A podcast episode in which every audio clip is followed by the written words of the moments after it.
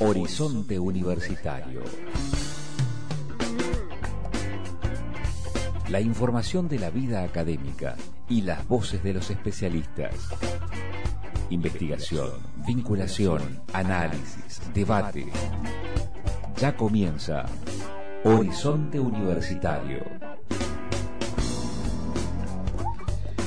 Muchas gracias por esta escucha atenta temprano en esta programación especial que tiene Radio Antena Libre en Chocolate por la Noticia, pero también en el replique del Horizonte Universitario a las 2 de la tarde y a las 9 de la noche. Le agradecemos que nos atienda temprano, sabemos que son jornadas de intensa labor para cada uno de los decisores institucionales. En este caso, el máximo decisor institucional que tenemos en la universidad es el rector de nuestra universidad, Gustavo Crisafuli. Gustavo, ¿cómo anda? Omar González desde Antena Libre.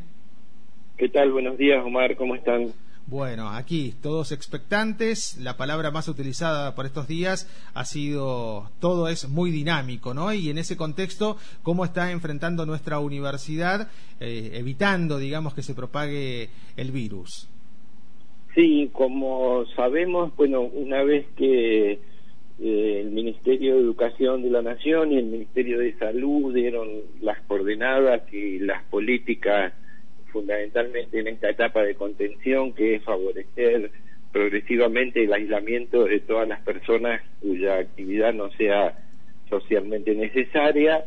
El Comité de Emergentes Epidemiológicos de la universidad, que, que está formado bueno por nuestros expertos eh, de la Facultad de Medicina y todos los decanos y decanas de las unidades académicas, el día lunes hemos tomado la decisión de la suspensión del inicio de las clases hasta el 31 de marzo en consonancia con las políticas que se tomaron también por parte de los ministerios de salud de las dos provincias de Río Negro y de Neuquén. Y, y en este sentido venimos trabajando para aprovechar estas semanas que quedan hasta digamos hasta el mes de abril para desarrollar los dispositivos necesarios para que a partir de la vuelta posible, porque como vos decías en la introducción, todo esto es muy dinámico, nosotros lo que sí estamos previendo es que las clases presenciales en el primer cuatrimestre van a ir de pocas a ninguna, por lo tanto estamos hemos tomado la decisión eh, de eh, garantizar el desarrollo de las clases online a partir de el 31 de marzo eh, y esto es un gran trabajo que están haciendo desde la Secretaría Académica de la Universidad con las unidades académicas y con la Subsecretaría de Sistemas de Información porque esperamos poder llegar al primero de abril con la posibilidad del dictado online de todas las asignaturas del primer cuatrimestre.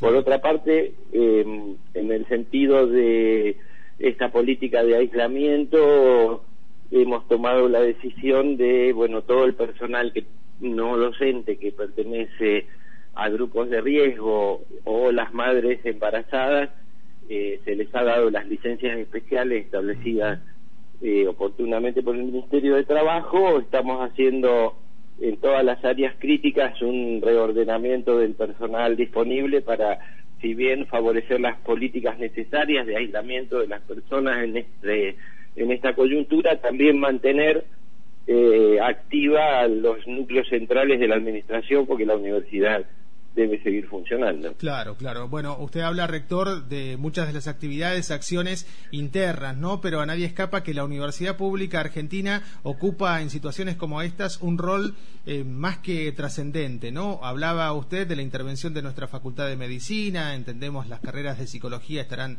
eh, de psicología y de medicina trabajando fundamentalmente, economía, comunicación, por cierto. Eh, ¿Qué rol, a su entender, debería ocupar o está ocupando la Universidad Pública y particularmente nuestra Universidad del Comahue. Sí, nosotros estamos con todas nuestras capacidades científicas y técnicas a disposición de lo que vayan siendo las políticas que van definiendo el gobierno nacional y las provincias. Por ejemplo, en el caso de la provincia de Neuquén, el viernes pasado firmamos un convenio con el Ministerio de Salud por el cual este, estudiantes avanzados de la universidad, fundamentalmente de las carreras de ciencias médicas y de enfermería, eh, van a realizar tareas de promoción de la salud y de información al público de las medidas sanitarias básicas que cada persona debe tomar en esta situación.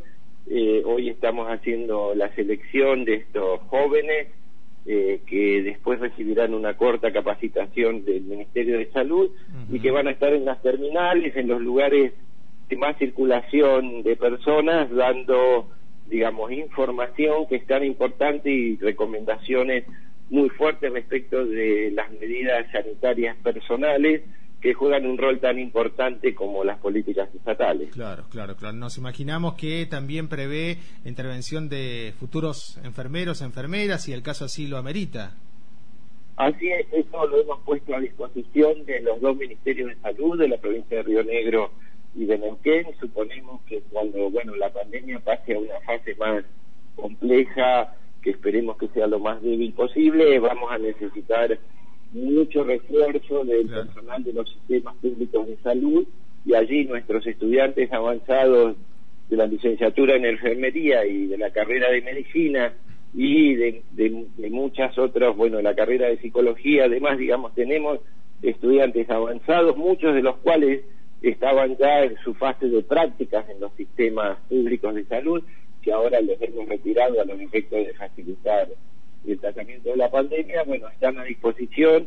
También nuestros laboratorios, eh, fundamentalmente en la Facultad de Ingeniería, están listos para proceder a la producción de alcohol en gel. Esto lo estamos conversando ahora con los ministerios de salud de las dos provincias porque hay una gran restricción de insumos, pero digamos, nuestros laboratorios están a disposición de las políticas públicas para producir alcohol en gel en, una medida razonablemente interesante que podría ayudar a distribuir alcohol en gel en los organismos públicos, por ejemplo. Bien.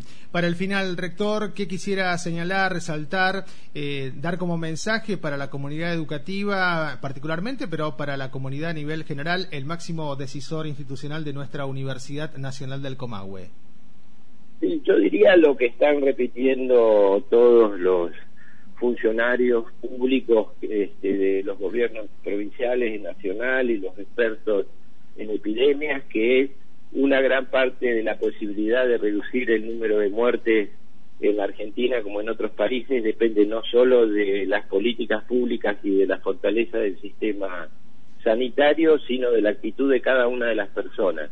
Nosotros hemos visto estos días actitudes absolutamente irresponsables, individualistas, que no van a contribuir a un combate adecuado contra la pandemia. Así que mi recomendación es que todo el mundo que no necesite salir se aísle en su casa, que todo el mundo que salga eh, cumpla con las reglas sanitarias básicas del lavado de las manos, por lo menos, eh, y que todos hagamos el esfuerzo de reducir parte de nuestros hábitos de consumo y de relaciones sociales a los efectos de lograr tener el menor número de muertos posible.